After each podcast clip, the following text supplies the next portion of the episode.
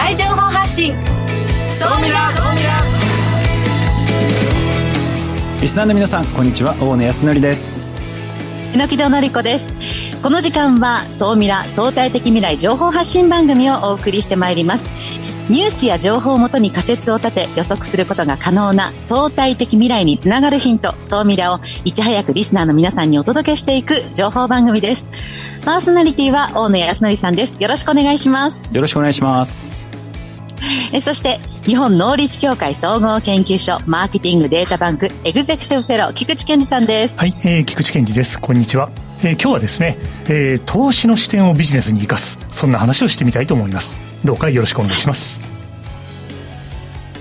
本日未来コンパスゲストはこの方です株式会社ロボットコンサルティング代表取締役会長横山秀俊さんです。横山さんよろしくお願いいたします。あ横山です。よろしくお願いします。このロボットコンサルティングが5月に累計8.5億円の資金調達を完了しまして今メタバース上の法律について話が聞けるロボット弁護士や風評被害風評被害ですねのロームの問題を解決して AI で調べられる弁護ロボのサービスをローンチに向けてですね今開発している会社でしてこの今これからどんなことをしようとしているのかメタバースというものはどういったふうに世の中が変わっていくのかそのあたりをたっぷり後半お話をお聞きできればと思っております。この番組は YouTube でも配信しています。YouTube はラジオ日経の番組サイトからご覧いただけます。こちらもぜひチェックしてください。それでは番組スタートです。この番組は日本能率協会総合研究所の提供でお送りします。総ミラートレンド。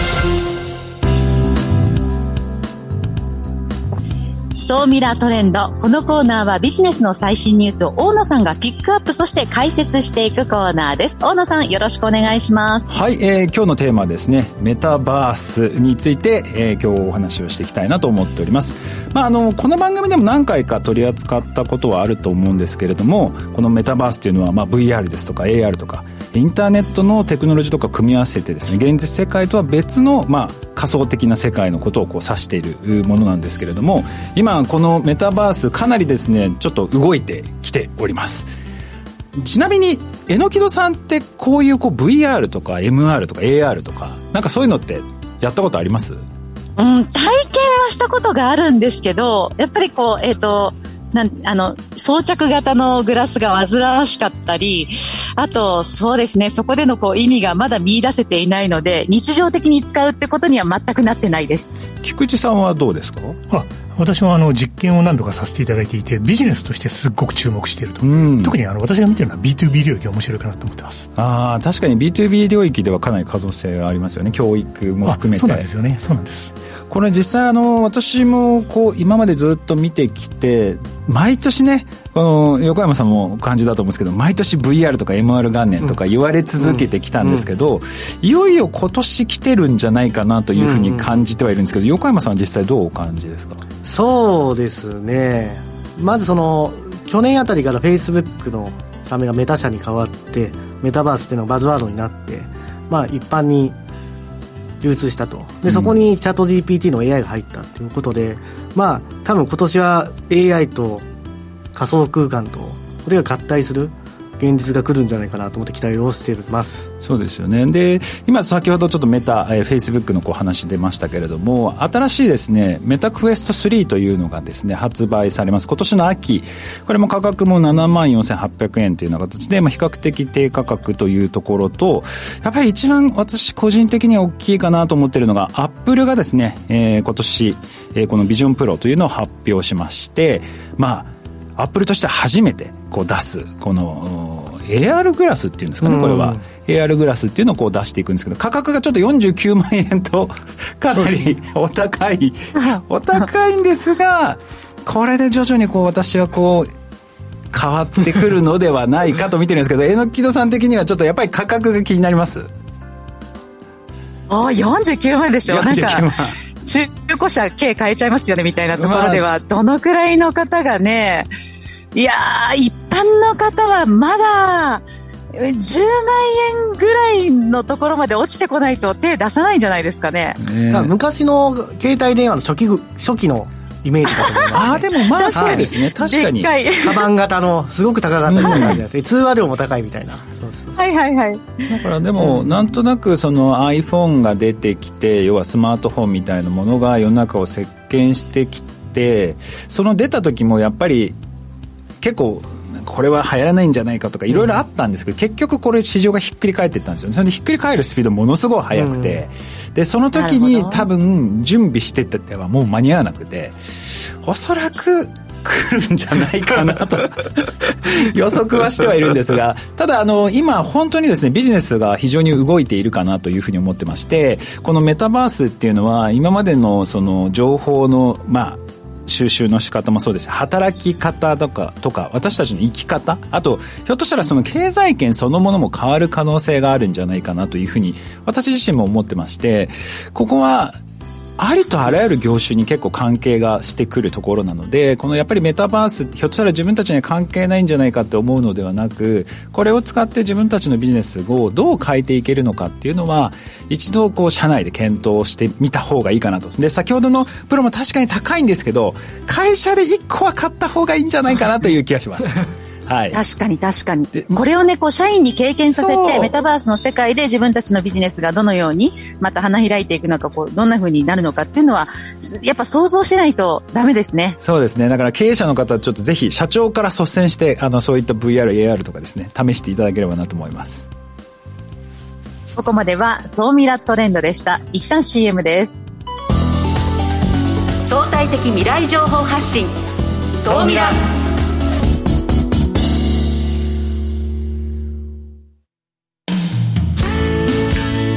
組織の未来創造のために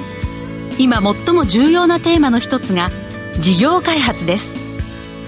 その事業開発を支援すべくスペックホルダーと日本能率協会総合研究所あつらいの3社が新サービスをスタートしました。まずは総ミラウェブサイトからモンジュ MONJU プロジェクトのバナーをクリック。専用サイトからご相談ください。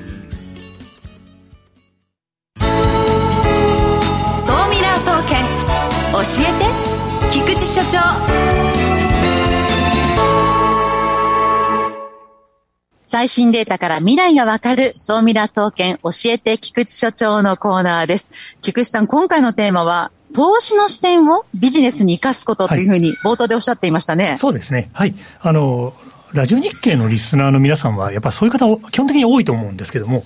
一方で、あの、総ミラの場合は、新規事業の担当者の方もたくさん聞いてくださってるので、その皆さんに対してですね、ちょっと今日ご紹介したいデータがあるので、早速取り上げてみたいと思います。今回のデータはですね、これは皆さんよくご存知の機関なんですかね。年金積立金管理運用独立行政法人。長いですね。GPIF。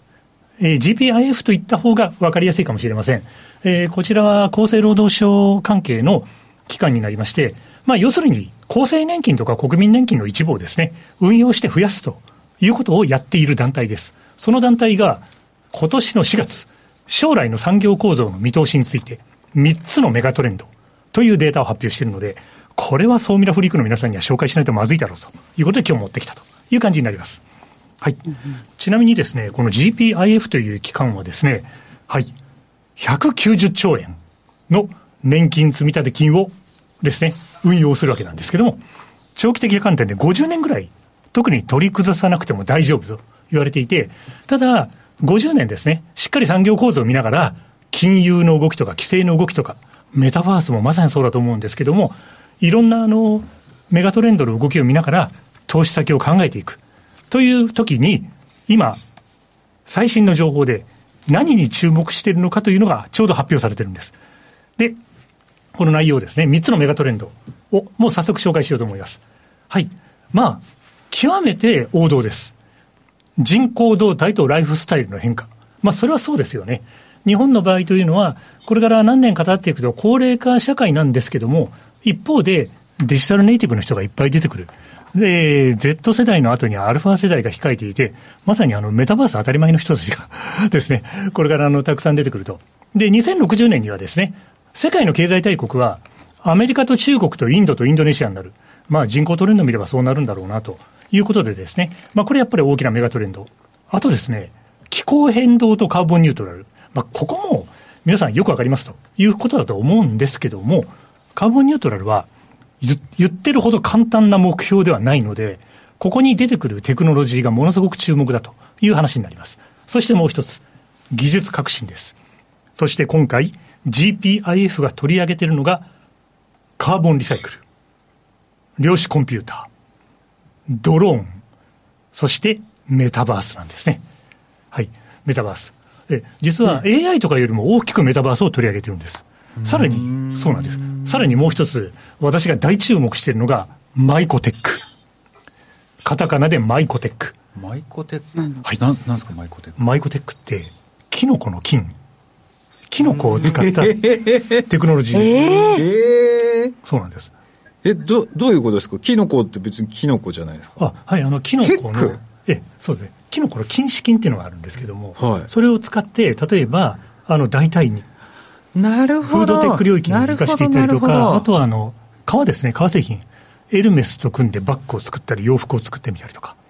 世界中でそういう会社が立ち上がってると。いうことで。その金糸の技術を使って、プラスチックの代わりになるものを作ったり、革にしたり、はい、タンパク質作ったりできるようになるおっしゃる通りです。まさにそうなんです。そういう技術が出てきていて、あの、やっぱり、カーボンリサイクル量子コンピューターは当然そうなんですけども、ここでやっぱり今日あの横山会長お越しいただいてますけれども、メタバースがどーんと出てきているのが、やっぱりですね、投資のトレンドから見ても、新規事業のトレンドから見ても、やっぱり注目なんだというあの一つの大きな裏付けになる。まあ、ドローンもそうですよね。はい。そして今申し上げたマイコテック。このあたりのところがですね、出てきている流れというのが非常に面白くてですね、人口動態とライフスタイルの変化。気候変動と脱炭素への流れ、ここで出てくるテクノロジーが大本命になっていくので、果たして GPIF はどんなところに投資をしていくのか。そしてテクノロジーです。メタバースの世界、マイコテックの世界、どんなところに投資がされていくのか。そういう視点で、新規事業担当者の方が見ておかれると、これから見ておかないといけない5年後、10年後を考えたときに、ブレイクするビジネス。はい。新しいことをこの分野で仕掛けようみたいなことを考えるためにものすごくいい材料になると思うので、この報告書、実はですね、もう一回タイトル言いますね。将来の産業構造の見通しについて、3つのメガトレンド、アルファベット4文字で GPIF と調べていただければ、すぐにネット上で見つけていただけます。10ページちょっとなんで、ぜひ、そうみなフリークの皆さん、ご覧いただければと思います。うん。ね、大きな3つのトレンドっていうのはなんかこう、あの、言われ尽くされてるような気がしますけど、はい、その中身を見ていくと知らない言葉が出てきているので、そのあたり引っかかるところをきちんと調べておくと、はい新しいトレンドが見えてきそうですよね。そうですね。あの、これからは耳馴染みがない言葉っていうのをなくしていかないといけない時代なんですよね。あの、いろんなことを知ってることが勝つための条件になっていくので、例えばリスナーの皆さんがですね、メタバースは知ってるけど、マイコテックって初めて聞いたなという方がいらっしゃったら、もう大急ぎでマイコテックは何か調べる。そうすると、え、世界中でこんな会社出てきてるのという、ものすごく面白い発見がたくさんあります。これは非常に面白いので、ぜひチェックしてみてください。じゃあ最後ちょっとまとめましょうか。今日のお話、はい、まとめてください。はい、お願いいたします。ということで、私はやっぱり、あの、メタバースもそうですし、マイコテックがとっても気になるんですよ。はい。マイコテックは、やっぱりあの、いろんなものが不足する中で、これから面白い技術になっていくと思うので、大注目です。投資家の視点を新規事業に生かす。そして、新規事業の担当者の方が見てるトレンドを投資家の方が生かす。やっぱり、両輪だと思います。ということで、実は、この報告書の中ではもう一つ、どうしても気候変動テックですね。はい。クライメートテックと言われる分野があるんで、来週はこの話をしてみようかなと思います。今日は以上です。ここまでは、総ミラ総研教えて菊池所長のコーナーでした。未来コンパス。未来コンパス。このコーナーは未来への羅針盤コンパスを手にすべく魅力あるゲストをお招きして最先端情報をお聞きしていくトークコーナーです。本日のゲストを改めてご紹介いたします。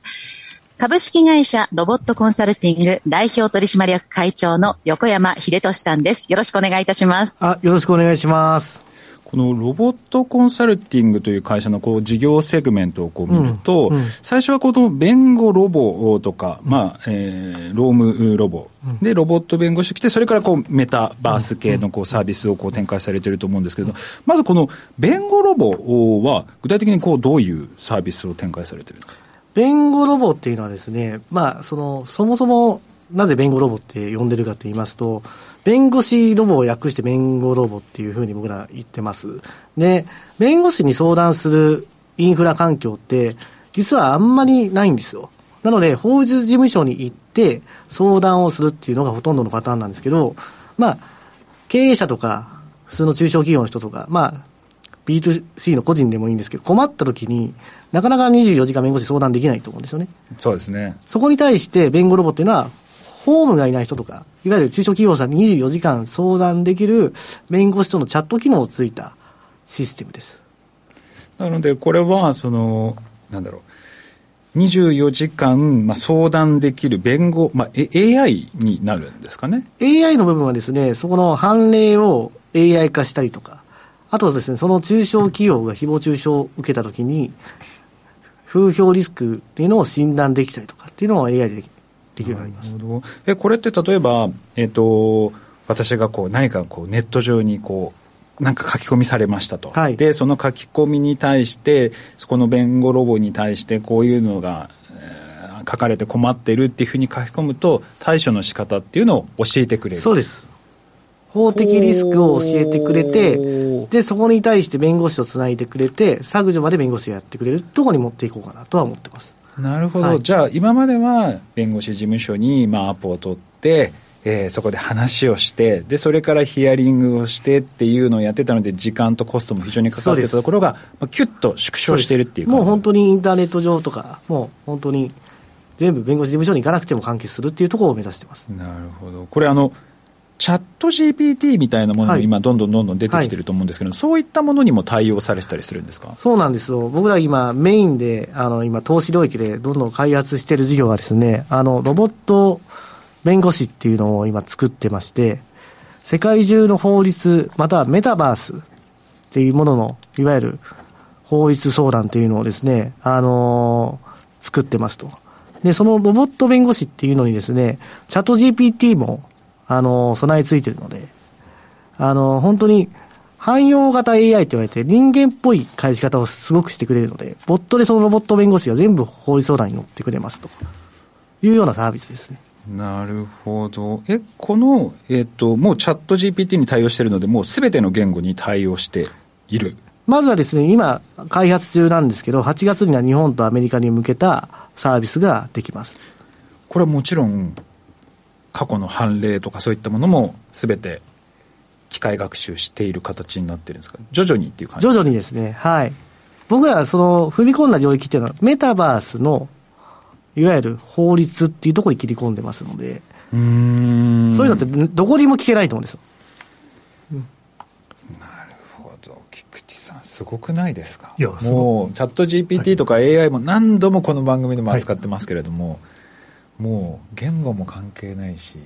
どんどん機械学習したらもう人よりも。そうですねあのねやっぱ今お話を伺っていてメタバースそうですねメタバースの法律って確かに何かあった時にどこに聞けばいいんだろうって。あの例えばですね、はい、こういうことがメタバースで痴漢に遭いました、はい、でもそれ なるほど。目の前で誓い合いましたって言って。難しいな。難しいテーマですか？誓い合いましたって言って、警察が被害届を受理してくれますかって話なんですよ。現行法で、じゃあ、痴漢にあった時に、それ警察はすぐ受理してくれますでもメタバースってそれが受理できないんですよ。だからここにメタバースのルールが必要なんですよ。それが僕らで言う法律っていうものを自分たちでこう判例と、いわゆるシステムを作っていくことによって、形になっていくんじゃないかなと思ってます。なるほどえちなみにちょっと一点確認したのが、その弁護ロボっていうのがあって、これは別にメタバースとは関係なく、通常のことっていうのももちろん。もちろん。で、で、さらにその中でメタバースに特化したものっていうのを、そうです。やっていると。そういうことになります。榎田さん、今ね、お話をお聞きしてたら、もう最近は、もう、風評被害とか、何かこう、はいトラブルとかがあったら AI に相談してその弁護ロボが回答してくれるようなでその解決策っていうのを導いてくれる今そういう時代になってきてるんですよ、そうですね。あの、海外とかにいると、やっぱり時間関係なく、誰、いつでもどこでも聞きたいじゃないですか。で、そのみんなの問題、悩みって、大体似通ってるんですよね。7割、8割ぐらい。なので、そういう意味では、こう、人を介さずすぐ答えが返ってくるっていう AI というのは、いや、あの、その弁護の世界だだけでなくても、あの、結構いろんな企業が今活用しているのは、まあ納得だなと思います。そこで経費もね、削減できるし、あの、スピード感も求めることができますし、でも人しかできない細かな部分だけはやっぱり、あの、大事な時にきちんと対応していくっていうのは、いや、なんか、いや、情報の蓄積というか知識の蓄積ができるその AI っていうのはやっぱり、あの、これからどんどんもっと活用されていくんだなっていうふうに私も想像してますね。ちなみにこの、メタバース事業っていうのも今これからメインでやられようとしてるんですけど、うん、これはもう設立した当初から最初は弁護ロボみたいなそういう AI ロボっていうのを作った後メタバースの方に対応していくっていうのも逆なんですよ。逆？実は逆だったんですよ。メタバースから考えてそれからあのメタバースってワードがなかったんですよその時。なるほどどどういうことかっていうとと、とにかく弁護士先生とか、まあ僕ら社労士事務所もやってるんですけど、社労士先生とかに会って話すと、話が長い、行くのがめんどくさい みたいな。すぐ相談できない。いうのがあるわけですよ。でもそれをなんか本当に SF の世界で、ね、なんかメタヒューマンみたいな弁護士っぽいアバターが出てきて、24時間個室で自分が好きな時相談できた方がいいじゃないですか。その発想から入っていったんですよね、そもそも。なるほど。そっか、その当時はメタバースっていうなかったんですよ。なかったんですね。でも本来 AI っていうのはデジタル音声を拾って全部オートメーションでアバターが動いて解決してくれた方が便利なんですよ。だから AI と仮想空間の融合が本当のメタバースにつながっていくんじゃないかなと思ってます。うんうんうんで、そんな中、こう、えー、まあ、メタバースみたいな世界が出てきて、で、さらに、その当時、おそらくチャット GPT もなかったので、そのチャット GPT みたいな技術も入れながら、どんどんこの弁護ロボみたいなことが強化されていったと。そうです、そうです。この進化のこのスピード、最近ものすごい速いなっていうふうに感じるんですけど、実際どうですか？どう感じ一番今年びっくりしたのは、あの、一つだけ不安だった要素があったんですよ。おそれは AI っていうものがどうやって身近な人に溶け込むんだろうと。ある専門領域の領域ですよ。例えば藤井さんが、ね、あの、将棋のやつを AI やって一番強くなってると。それはある専門領域の話では分かってたんですけど、一般の人に AI がどうやって溶け込むのかっていうのが課題だったんですけど、チャット GPT が人間以上に人間っぽい回答をしてくる天才なので、それで一般の人が面白いような感覚で AI を身近にしたっていうのは、これすごいことだと思いますね。確かに、チャット GPT、日本人は結構皆さん使ってらっしゃるそうなんですよ。遊び感覚なんですよ。でそれもメタバースで今、10代で、ね、まあ Z 世代、アルファ世代って言われてる人たちは、ゲームでメタバースでアバターでコミュニケーションを取ってるんで、これも遊び感覚なんですよね。なる確かに。遊び感覚、もう、あ、しかも今ね、アプリケーションも出て、多分そのあたりもだいぶやりやすくなったのかなっていう気はするんですけれども、あの、菊池さんにちょっとお聞きしたいんですけれども、はい、このメタバースっていうその、まあ、キーワードで、おそらく多分いろいろなその企業さん、今関心度が非常に高くなってきてるのかなっていう印象ではあるんですけれども、実際そのあたりっていうのは今どんな感じなんですか？あそうですね。私がいるマーケティングデータバンクという情報提供のプラットフォームがあるんですけども、そこでもメタバースの調査依頼っていろいろ来ていて、でもどちらかというと、B2B 領域、例えばメタバース上で技術の伝承をどんなふうにやっていくのか、そういうことをやってくれるサービスがあるのかみたいな話とか、あとは、あの、先ほど言われた通りですね、今、あの、マーケティングがよく分かってる人は、あの、あれなんですよね。今、子供が夢中になってるものは何みたいなことを聞いてくると。つまり、あの、まさにおっしゃられた、ゲームの中でもうすでにアバター使ってるので、そうすると、その人たちが大人になっていくので、うん、そのままインフラになっていく可能性って非常に高いと思うので、ですから、うちの会社にもそういう意味では、あの、メタバースの問い合わせっていうのを AI 絡みと含めていろいろ来てますし、やはり、あの、ものすごく面白いポイントをついてるビジネスを立ち上げられてるなと思って、先ほどから、はい、もう興味津々で聞いてるという、そんな感じです。で、このメタバースに今特化した、メタバース上の法律に、まあ、こう精通している、まあ、そういったものに対応する事業というのをこう開始されていると思うんですけどそういうこうメタバース上の法律にく詳しい人専門家みたいなのって他の国ですとか他の事業者さんとかでもいらっしゃったりするんですか？えー、っとですね、まあ、この業界で言うとですね、まあ、僕らもあの、グループ会社でやってる、桜法律事務所の道下さんとかは、内閣府にこのメタバースの法律の提言をしてるので、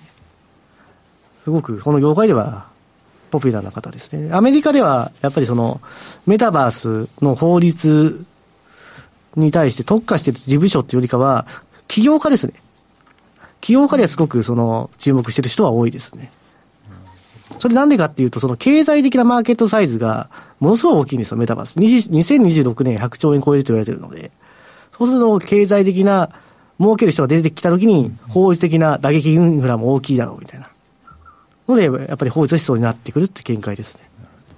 あとはその、もうこの事業の中に NFT の契約プラットフォームで不動産ですとか、知財権というところで、やっぱりこの辺の市場というのはかなり大きくなってくる。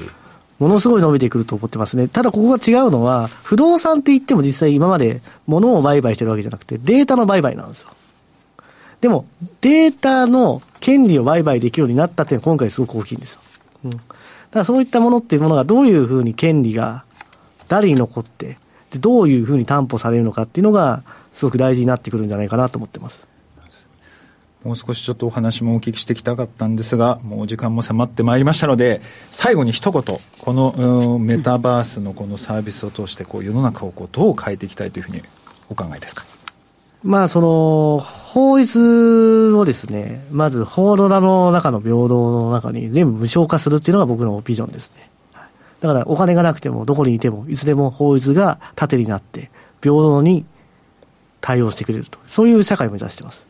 でもね、本当に今までだと、例えば弁護士ってかなり遠い存在だったと思うんですけれども、こういうメタバース上ですとか、まあ、AI っていうのを使って、まあ、誰でもそういったものが本当に相談できる今までね泣き寝入りした部分もかなりあったかなと思うんですけれどもそういった制度っていうのがどんどん整ってくると多分我々のね生活もより一層豊かになるんじゃないかなというふうにすごく感じました。